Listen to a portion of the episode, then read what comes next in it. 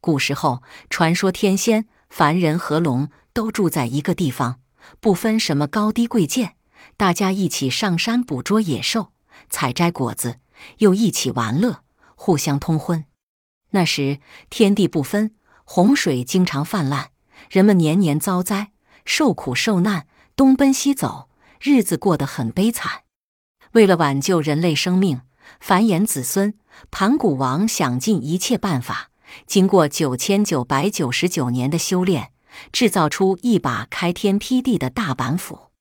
他力大无穷，肩挑两山，日行万里，任什么东西都不能阻挡他。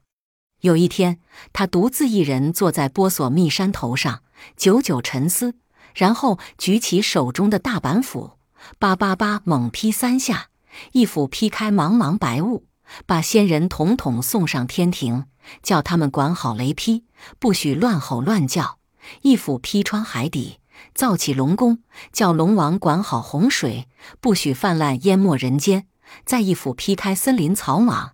让人们到平坝河川上来学种庄稼，从此天上、人间和龙宫就分成上、中、下三界，三界各选国王，上界选雷公，海底选龙王，人间地方辽阔，一人管不下来。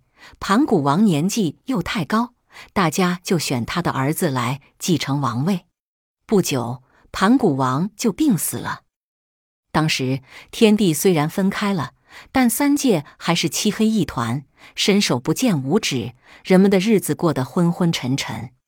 盘古王的儿子和姑娘兄妹二人坐下来商量，决心去寻找光明。他俩议定，谁先见着光亮，谁就管白天；谁后找到光明，谁就管夜晚。那时女子最聪明，哥哥去找来九十九件东西。都不能发出光亮。妹妹只找来九样东西，用火草叶在河滩黑石块上猛击，顷刻火花飞溅，败蜜燃烧起来了。从此人间有了光明，后来又有了熟食，人们也渐渐变得健壮起来。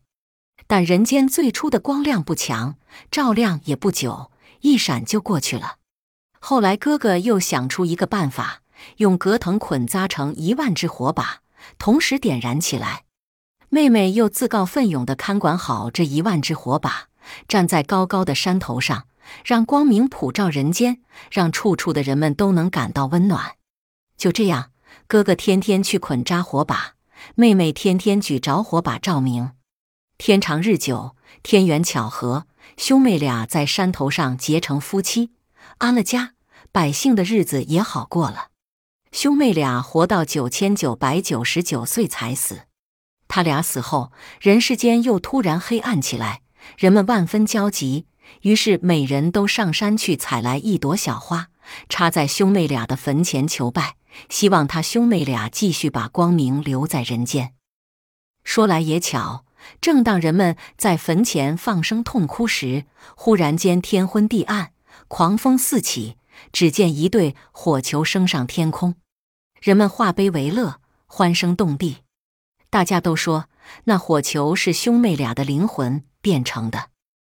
兄妹俩升上天空后，最初二人一道巡游天庭。白天他们走到天顶，人间感到太热；夜里他们走到天底，人间又感到太冷。大家议论纷纷，希望兄妹俩一个管白天，一个管晚上。兄妹俩听了人们的议论，二人一商量，决定按人们的希望去做。哥哥说：“妹妹啊，你愿管白天还是夜晚呢？”妹妹回答说：“好心的哥哥呀，妹妹我想过了，心中有点为难，想管晚上了，又害怕单身女子不敢走黑路；想管白天了，走起路来衣裙飘飘的翻转，又怕地上人们偷看，不知怎样才好，请哥哥指点吧。”哥哥说。妹妹在人间创造光明，功劳最大。哥哥就给你出个主意，不知你喜欢不喜欢？妹妹说：“哥哥说出的话，妹妹一定依从。”哥哥说：“依我看，妹妹管白天为好。谁敢偷看你的衣裙，你就把身边那一万颗银针撒出来，刺他的眼睛，这样就不怕害羞了。”分好工后，妹妹掌管白天，让百姓好种庄稼。哥哥掌管晚上，收起光亮，让人们好娱乐休息。于是大家给他俩取了个美丽的名字，把妹妹叫做当晚太阳，把哥哥叫做永令月亮。